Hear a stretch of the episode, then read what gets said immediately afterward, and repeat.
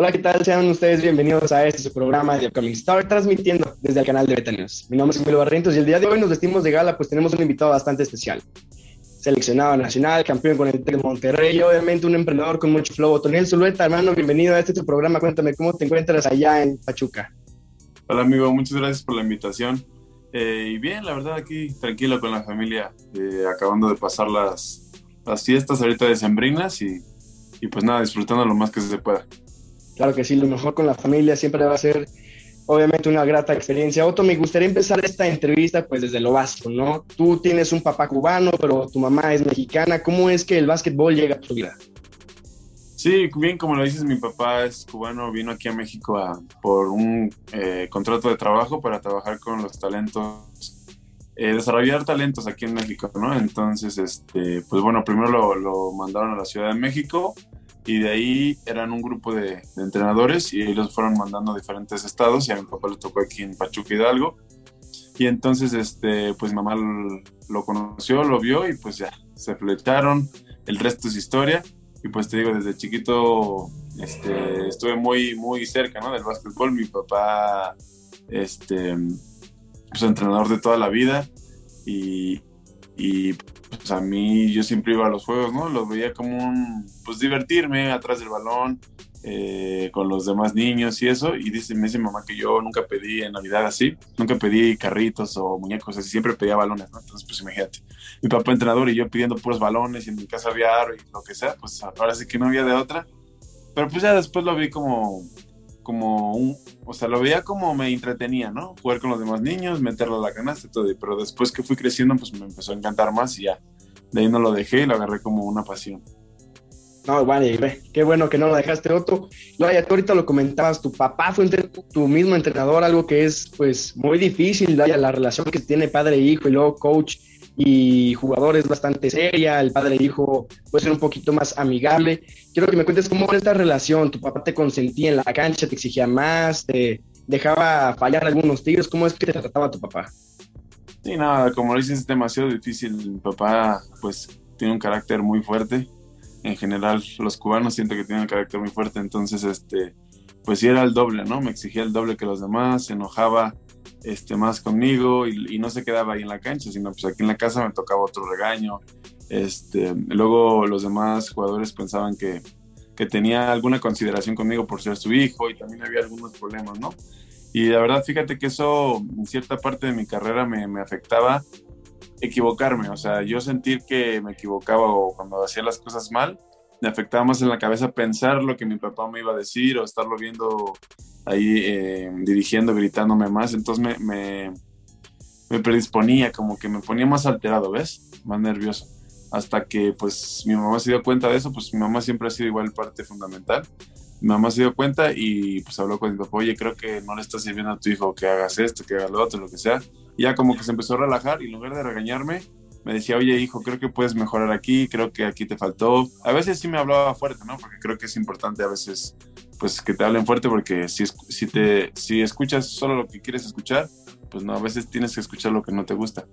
Entonces, este, pues sí, desde, chiquito, desde que empecé a jugar, fue mi entrenador hasta la universidad. Y, y, pues sí, ha sido un proceso difícil, pero, pero padre, la verdad está padre porque siento que igual me desarrollaba más entrenaba pues, con los demás y aparte entrenaba aquí en mi casa con él. Luego ahorita que he, pasado otras etapas ya podemos compartir de básquetbol. A veces yo le digo, oye, pa, ¿qué opinas de esto? Y ya platicamos de básquet. Hoy mismo estamos platicando de básquet, de, oye, vi esta jugada, este, para que la apliques con tus niñas o así como ves. Y así compartimos mucho de básquet. Sí, claro, obviamente uno ya creciendo, pues vaya, maduro un poquito y ya deja de ser el niño pequeño de casa, ¿no? Y ya empieza a tener un poquito más de responsabilidades, obviamente con tu talento en la cancha. Me imagino que tu papá te ponía una gran responsabilidad, ¿no?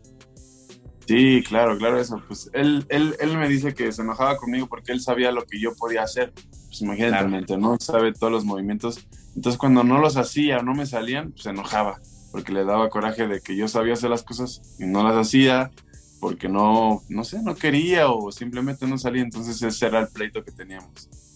Claro, oye Otto, corrígeme si estoy mal, pero tú entraste también en la preparatoria del TEC de Monterrey, ¿no? Allá en Pachuca. No, de hecho iba a entrar ahí, pero no, entré a otra, a otra preparatoria. De hecho, enfrente del TEC, Ok, ¿en cuál estuviste, perdón? Eh, se llama CENIES. Ok, allá en Pachuca. Otto, quiero que me cuentes más que nada la vida de, un, eh, de una persona normal, pues obviamente en preparatoria es un poquito más de fiestas, ¿no? Concentrarse tanto en los estudios, obviamente sí teniendo los presentes, pero no vas, vas más por las fiestas y por el relajo. Hay otras personas que obviamente se enfocan en el estudio, pero tú te enfocas en el deporte. Quiero que me cuentes cómo es que combinas esta vida del estudiante atleta en la preparatoria. Sí, pues fíjate que yo siempre fui un niño, niño, de casa, entonces pues eso de las fiestas, eso no era algo normal para mí, era como yo un ñoñazo, pero para el deporte, o sea, a veces hasta me saltaba las clases, pero por jugar básquet, o sea, me saltaba las clases por echar reta con mis amigos o llegaba tarde o así. Y pues sí, o sea, en mi, en mi prepa eh, entraba, pues normalmente entraba gente más grande de, de edad, porque pues no, o no pasaban los exámenes o los mandaban ahí entonces yo compartía clases con gente de tres años, cuatro años mayor que yo, pues imagínate, ya más maleada, más, más vivida. Y pues sí escuchaba muchas cosas, que se iban a fiestas y esto, pero fíjate que nunca salí en la prepa, nunca salí, ni siquiera al cine salía con nadie, con ningún amigo, con nadie. Así de ñañazo era. Pero no porque, o sea, no me llamaba la atención. Para mí era solo entrenar, aunque también era un poco flojo, la verdad, lo he dicho antes, era un poco flojo entrenar y creo que perdí mucho tiempo ahí. Pero pues sí, o sea, era el estudio y básquet, estudio y básquet. Y me iba mal en la escuela por el básquet, o sea, porque me pasaba horas jugando en la cancha ahí, no entraba a clases y pues reprobaba por faltas. Y así mi último año sí, pues me veía, tenía que sacar buen promedio porque ya sabía que me, que me iba al TEC. Entonces, este, pues tenía ahí algún problema con faltas y tuve sin derecho en una materia, entonces hablé con la, con la psicóloga, oiga psicóloga, pues écheme la mano ahí, ¿cómo le podemos hacer? Porque tengo que sacar buen promedio, ya, me, ya, ven, ya voy a entrar a la universidad y pues así. Me dijo, ok, vamos a hacer un compromiso, si ya no faltas este, estos últimos, sacas buenas calificaciones, te doy tu derecho para hacer el examen tal. Y pues así fue y ya gracias a Dios saqué buen promedio y pude entrar a la universidad sin ningún problema, lo bueno. Sí, obviamente, pues vaya, para un basquetbolista y obviamente para un estudiante, las faltas siempre van a cobrar al final. Otro, tú ahorita lo mencionabas, eh, entraste al TEC de Monterrey, eh, Campus Pachuca, si mal no estoy, Campus Hidalgo, ¿es cierto esto? Sí, Campus Hidalgo. Ok, pero obviamente con tu talento a tan temprana edad, me imagino que debiste haber recibido muchas ofertas. Si mal no estoy, creo que la ULAB se interesó en ti. Quiero que me cuentes qué te hizo moverte al TEC de Monterrey, Campus Hidalgo. Pues mira, el coach Sergio, eh, la cucha, su esposa, mi papá la entrenó en, el Chanies, entonces pues ya me conocía. Y, pues una vez nos vimos con la cucha, sí, Sergio iba creo que en secundaria, pero yo ya empezaba a crecer ahí. Entonces de ahí me conoció Sergio y Erika pues ya me, ya me conocía y desde ahí dijeron, no, profe, preste a mi papá, présteme a su hijo para poderlo entrenar, este, es un prospecto, tiene talento, está grande, lo que sea. Ok, se quedó ahí, entonces cuando entré a la prepa, mi papá te digo era el entrenador de esa prepa y dijo, no, este, pues creo que necesitas todavía que aprender algunas cosas y prefiero que te quedes conmigo y ya después das el salto. Y bueno, pues entonces desde la prepa ya me estaba diciendo. Eh, luego varios compañeros de la selección Hidalgo se fueron a otras prepas, a otros estados y universidades también. Entonces decía, yo quiero vivir esa experiencia de ser foráneo, no quiero estar aquí en mi casa, la verdad. Y pues ya dije, Tec Hidalgo está ahí, pero la verdad no quiero estar aquí. Aparte yo le oía los Tecs por, por muchas cosas, ¿no? Tontamente que pensamos que son muy fresas, que está muy caro, que sí está muy caro, pero que la escuela estaba muy difícil, cosas así que yo me hacía en la cabeza, ¿no? Chistes, no quería entrar a ningún Tec. Entonces, pues Sergio seguía insistiendo, insistiendo, y yo dije, no, pues sabes qué, yo quiero intentarlo en otro lado. Y me apoyó, entonces fui a hacer pruebas a la UDLAP y bien el coach sí, me aceptó y todo, pero me faltaba un año todavía de prepa, iba en cuarto semestre. Y pasó el tiempo y al final, pues el coach de la UDLA como que ya no me, ya no me dio el seguimiento y ya pues la di, como que la descarté. Y luego me vinieron ofertas de la UP, la UP de Guadalajara, de Toluca, me acuerdo. Este, no recuerdo otra escuela. Y la de, una de Yucatán, la Universidad Modelo. Entonces, este, Sergio le dijo a mi papá, dígale que venga otro que se anime a venir a entrenar así sin compromiso, que venga los lunes, porque los lunes hacían como regenerativo, así de después de los juegos. Entonces empecé a ir a los lunes y me gustó el entrenamiento, el coach, el, lugar como en Tec Hidalgo, pues ahora sí que hay pocos deportes y el que más apoyan es el básquet, entonces todos los recursos van a básquet y la neta nos tratan muy bien, nos los tratan muy bien, tienen de todo, de todo, de todo, la neta hasta mejor que el profesional me atrevo a decir. Y entonces pues ya dije, ¿qué le hago? Al final voy a acabar aquí, o sea, estoy en mi casa, estoy cómodo, duermo en mi cama, mi mamá me cocina, entonces no paso trabajo y dije, no, pues me quedo aquí. Y me gustó, me encantó la escuela, eh, cambió mi perspectiva porque también a la vez que iba a entrenar iba a la escuela como cursos y cambió mi perspectiva totalmente del TEC, lo que era, me enamoré del TEC en general de todo y pues ya, mira, el primer año fui campeón, te digo, todo perfecto. Sí, vaya, y ahorita tú muy bien lo mencionas, tu, tu primer año, brincas de la preparatoria a la universidad, en la cual muchos jugadores de profesional la definen como la mejor etapa de toda su carrera basquetbolística y tú eres campeón en la primera temporada con el TEC de Monterrey Campus Hidalgo. Quiero que me cuentes cómo viviste esta final siendo básicamente un freshman. Sí, imagínate, pues, pues aquí en Hidalgo dicen, ¿no? Que es difícil ser profeta en tu propia tierra y entonces, pues a los juegos aquí en Hidalgo iban todos mis compañeros desde que los que jugaba en mini y así en categorías inferiores y mucha gente pues que me conocía de, mismo Pachuca que iban a los juegos, entonces fuera en casa era para mí increíble, o no. Este, después la verdad tuve, tuve buenos minutos, el coach Sergio confió mucho en mí y tuve buenos minutos importantes, me acuerdo que el juego que más me, se me viene a la mente es el de contra la UP Guadalajara que íbamos perdiendo por 17, 15 por ahí y quedaban dos minutos y el coach este pues como que sentimos nosotros que ya lo había dado por perdido, ¿no? Por la gente que había empezado a jugar. Pero entonces me acuerdo Josué Andrés y así, no sé si él se acuerda, pero me acuerdo que me vio los ojos y me dijo, vamos a sacar este juego. Dije, vamos a sacarlo. Entonces él empezó a encenderse, a meter triples y así. Y, este, y nos pegamos. Entonces yo robé ahí un balón al final, la robé y la metí, la del empate. Entonces esa canasta la tengo tan marcada porque imagínate ser novato y meter una canasta tan importante en un juego importante en esos momentos, imagínate, o sea, hasta el video y se ve así las gradas, así va como locos. Sí, impresionante, ¿no? Como de profesional, NBA, algo así. Y así, así. Y se, me ve que la tira hasta como con miedo de no fallar. Y cae la pelota y todos gritando y estaban mis papás y así, entonces imagínate. Y ya eh, después la final fue contra la UPAE en su casa y otra peleota en su casa ganarle. Estuvo muy duro el juego, pero cuando pitaron y ya salieron los papelitos, así, pues ah, yo creo que ese fue mi primer campeonato, el más importante que he ganado, porque sí he participado en Nacional y sí, sí he ganado algunos, pero ser la mejor escuela de todo México fue increíble y en, en ese, esa plataforma, ¿no? Ahorita está todavía más, este, pues más gente ve la Liga B, pero pero en ese momento internet, que salieron en Facebook, que saliéramos en periódicos, que saliéramos en tal, fue lo máximo, lo máximo. Mi primer año, imagínate. Entonces sí, fue una experiencia muy, muy, muy grata, la verdad. Sí, más que nada, pues el momento, ¿no? La expectativa que se creó ganarle al local, tú siendo un joven de primer año, esta remontada especial que tuvieron un juego antes. Pues, me imagino que debe haber sido un torneo soñado. Otto, ahora concentrándonos en tu carrera profesional, estudias administración de empresas allá en el TEC de Monterrey, Campus Hidalgo, como ya lo habíamos mencionado anteriormente. Pero algo curioso aquí es que tú tienes una marca, eres un joven emprendedor, eres el CEO de Team Fresh. Quiero que me cuentes cómo es que surge este proyecto. Sí, mira, qué bueno que lo, que lo mencionas. Este, eh, no me esperaba esta pregunta, pero qué bueno. Eh, pues sí, fíjate que desde siempre me ha gustado todo ese estilo de pues, la, la onda afroamericana, ¿no? Todo ese estilo diferente. Entonces, pues yo siempre he tenido problema con la ropa, sobre todo por las tallas, porque pues soy alto y delgado, entonces encontrar pantalones, playar, lo que sea es difícil, ¿no?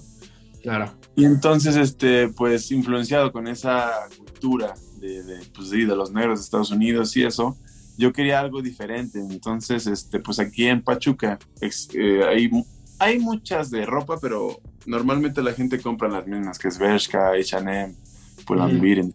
Puedes ver a personas en Pachuca que es chiquito con la misma playera y me pasó varias veces. Y playeras que, pues, eh, o sea, me gustan, pero no, no... No, resaltan. Exactamente. Entonces dije, ¿por qué no empezar a hacer mis propias playas para mí? O sea, para yo empezar a verme diferente, ¿no? Con diseños que a mí me gustan, de Fresh, de Príncipe de Bel Air, de todo lo que existe. Y dije, bueno, voy a intentarlo. Entonces me empecé a asesorar, empecé a investigar dónde hay buenas playeras, dónde puedo hacer las impresiones y esto. y dije, lo compartí en Insta nada más a ver si les gustaba a las demás personas. Ah, para esto me metí en curso de, de Illustrator. ¿De diseño? Sí, de diseño. De cinco días. Entonces me metí y en cinco días aprendí lo básico para seguirle para adelante y después de YouTube. Y ya me metí ahí mientras estaba en clases y atrás tenía, pues ahí yo haciendo mis diseños y todo eso. Bueno, el chiste es de que lo puse en Insta y a la gente le empezó a gustar y todo. Y dije, ¿por qué no hacer una marca, no? Y para adelante, hice la marca, empecé a subir las cosas. Pero bueno, ahorita la verdad lo he dejado un poco porque sí está complicado seguir con, con este, pues el básquet profesional y esto. Y la escuela aparte está un poco complicado, pero todavía tengo la ilusión todavía de seguir con la marca, meterle más cosas. Y, pues es tiempo, más que nada es estar ahí metiendo, publicando, viendo proveedores, viendo esto, viendo otro. Entonces, pues es un poco cansado, pero sigue ahí mi, mi proyecto, sigue ahí pues me gustaría en un futuro retomarlo con más fuerza, ¿no? Sí, claro, y vaya, sabemos que la carrera del basquetbolista es muy corta, pero la de la persona que estudia una carrera, pues es muy amplia y me imagino que el tener ejemplos como aquí en México, Edgar Garibay o Gustavo Ayón, que tienen su propia marca y hacen productos de grandísima calidad debe ser algo inspirador y obviamente con tu marca, con una edad bastante temprana, me imagino que te debe de crear grandes expectativas, ¿no? Sí, claro, ya lo dijiste, esos dos jugadores y muchos más. Cole Mayer no sabía que tenía marca también, pero yo lo quería hacer un poquito más por el lado de streetwear, de streetwear, no como tanto deportivo, porque siento que el deportivo todavía no me conoce mucha gente y dicen, ah, pues quién es tu surleta, ¿no? ¿Quién es así?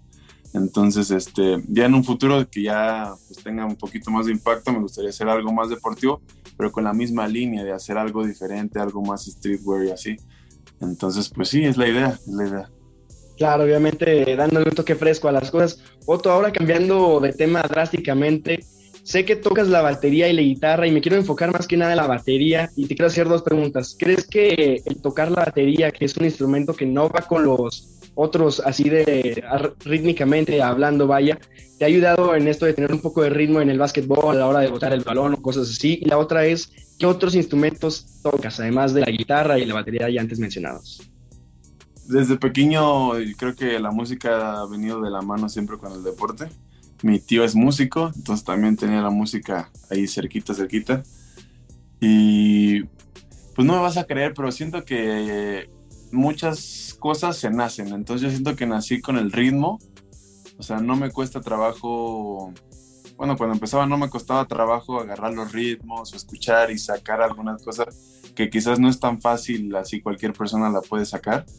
Entonces siento que nací con ese ritmo y siempre me encantó la batería. Entonces, pues mi tío ahí con un estudio y yo siempre escuchando en la iglesia y todo así, pues me acuerdo que entré a la vez con otros compañeros y yo iba muy rápido, o sea, me iba tan rápido que mi tío me dijo, no, sabes que tú ven a, otra hora porque te vas a atrasar aquí.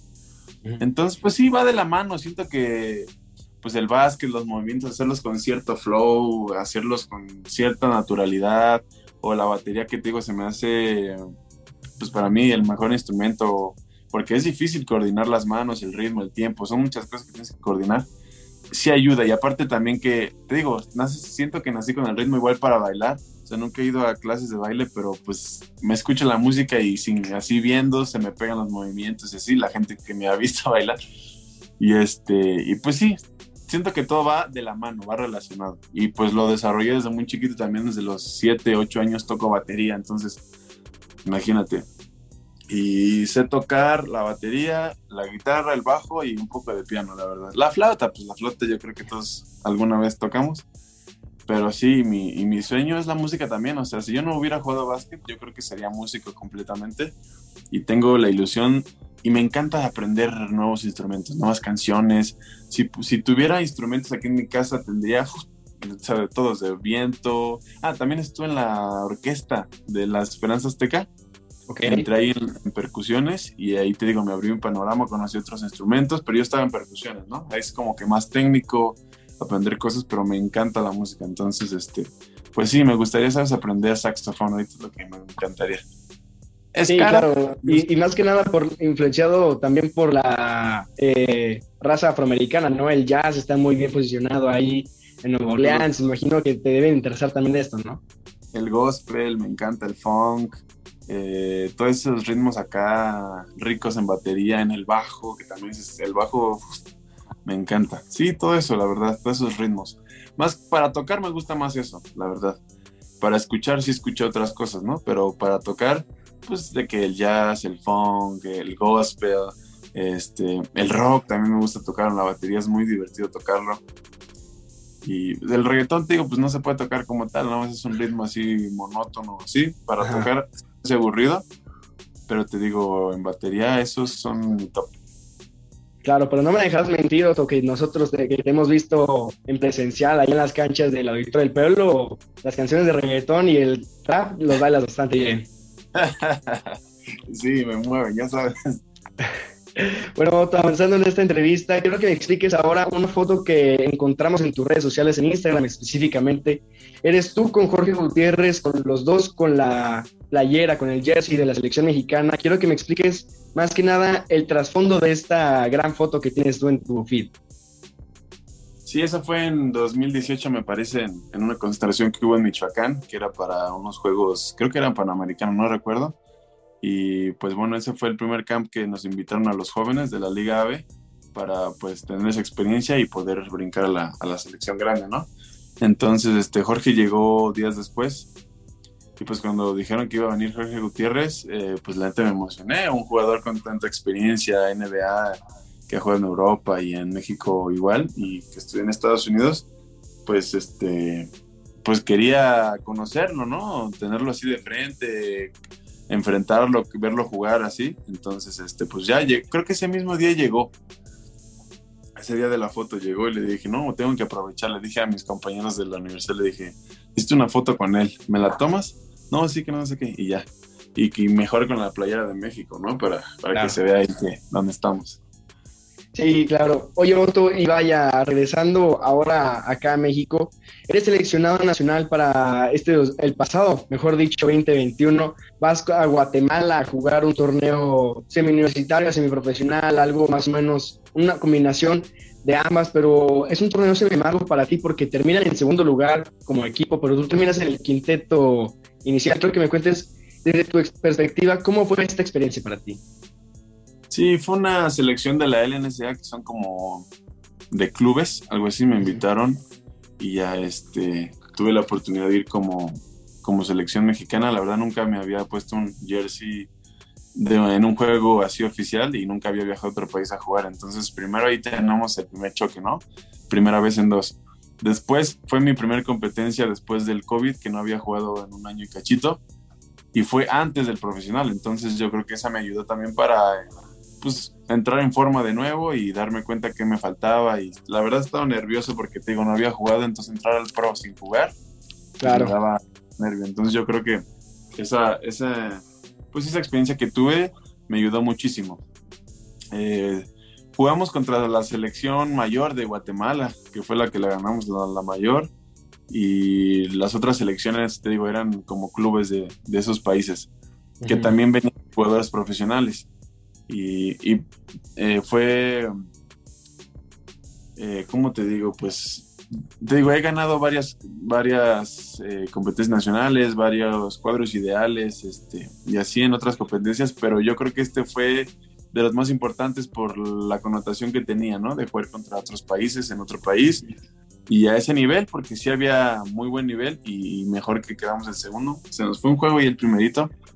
pero pues en otro país que te, con, que te, ¿cómo se dice? Que te den el galardón ese, un trofeito ahí, que tus compañeros estén aplaudiendo, estaban las aztecas ahí también, entonces pues fue muy bonito para mí y me llevé una gran sensación antes del, del profesional, ¿no?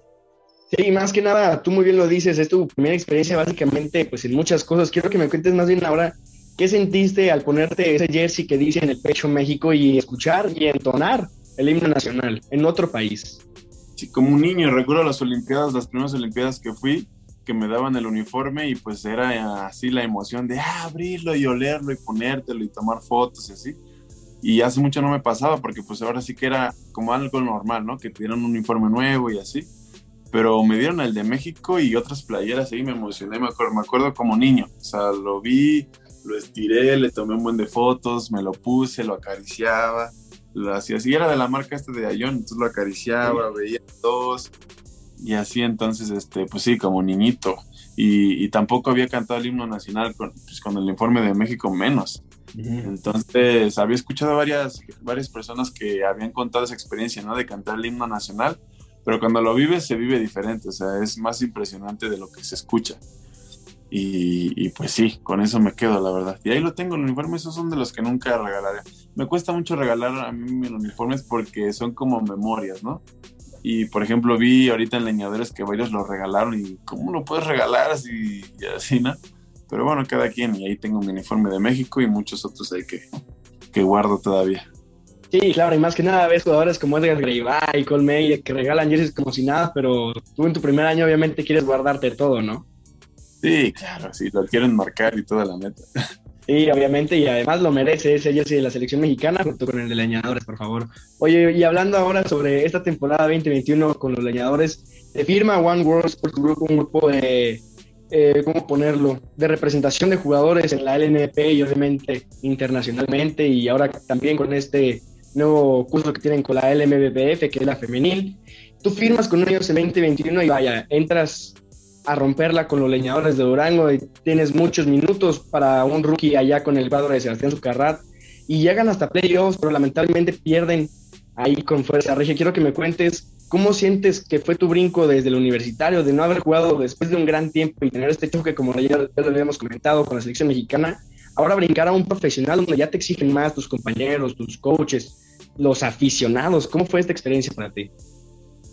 Mira, yo desde antes ya sentía que estaba preparado mentalmente porque um, en toda esta pandemia el coach Sergio hizo como un World Tour, así lo llamó él, y llamaba a varios jugadores ex AVE que ahorita están en el profesional para que nos contaran sus experiencias y cómo era y todo.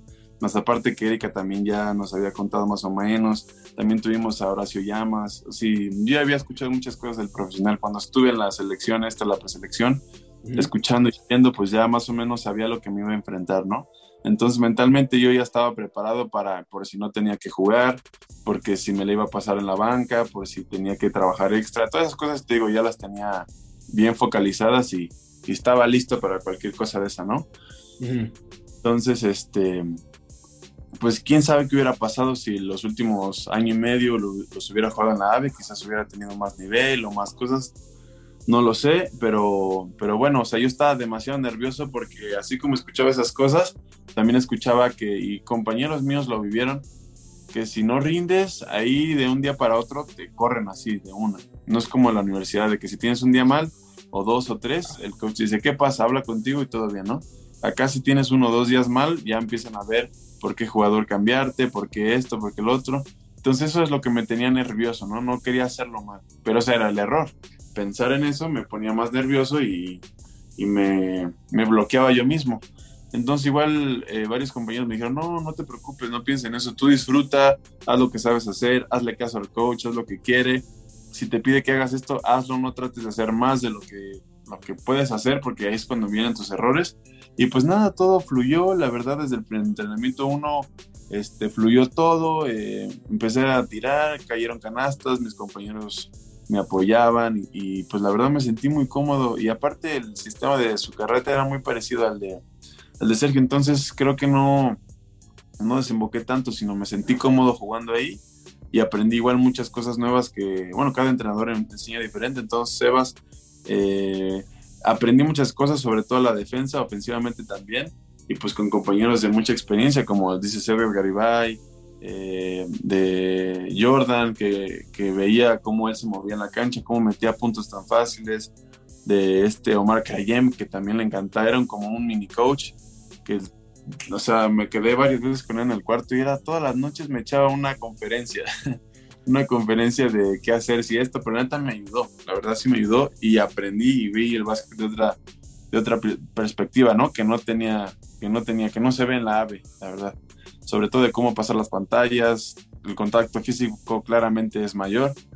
Y este, pues nada, yo me sentía soñado. Yo había ido a los juegos de Fuerza Regia, había ido a juegos así, y me hacía muchísima ilusión cuando fui a los capitanes también. Me hacía mucha ilusión cuando apagaban las luces y, mencionaban a los jugadores y pasaban con las porristas y todo chocando y así. Cuando metías una canasta, la gente cómo se prendía este, así me hacía muchísima ilusión cuando iba, me imaginaba solo cuando iba a esos juegos yo estar ahí. Dije, ya quiero, ya quiero. Entonces vivirlo y que los playoffs y, y que si redes sociales y que si foto para aquí, foto para allá y que si fotos y esto, imagínate, hermano.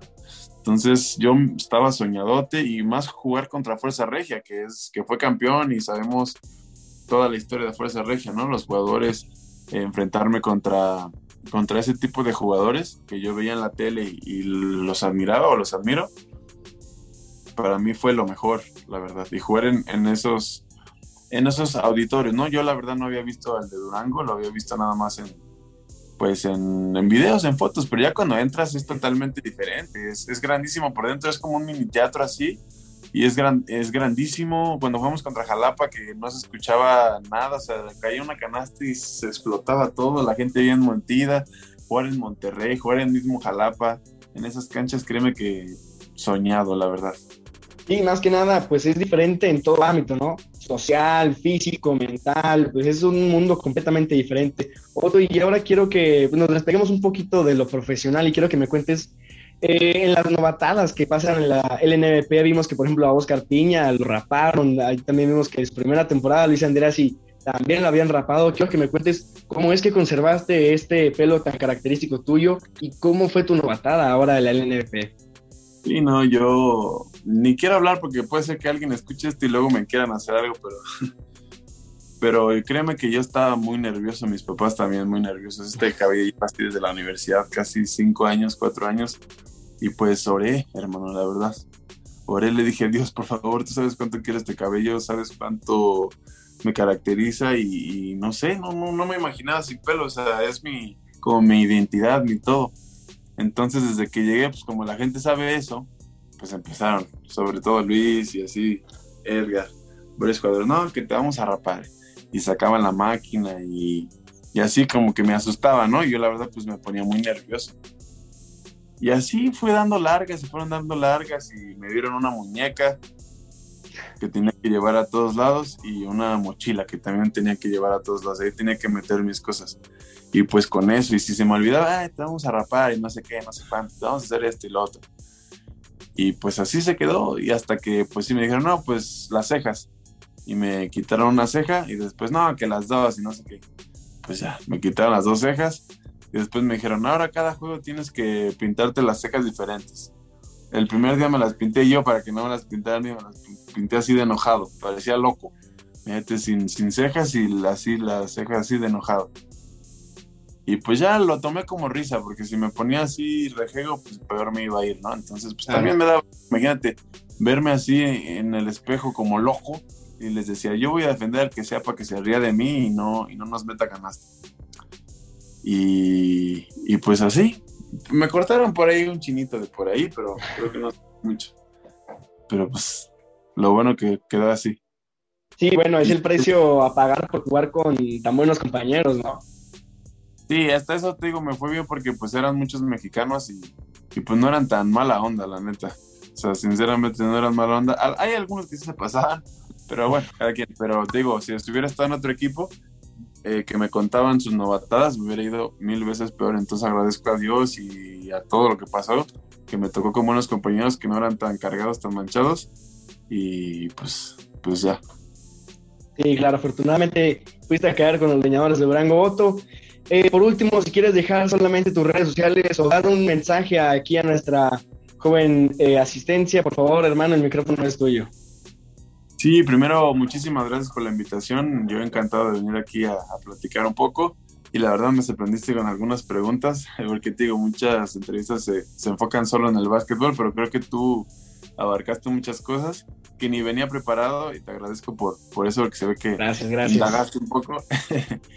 y este, pues nada, un saludo a toda, a toda la audiencia, a toda tu gente. Sé que vas a, a seguir creciendo y como dices, la vas a seguir rompiendo los siguientes años este, y pues todo el éxito para, para ustedes, para ti.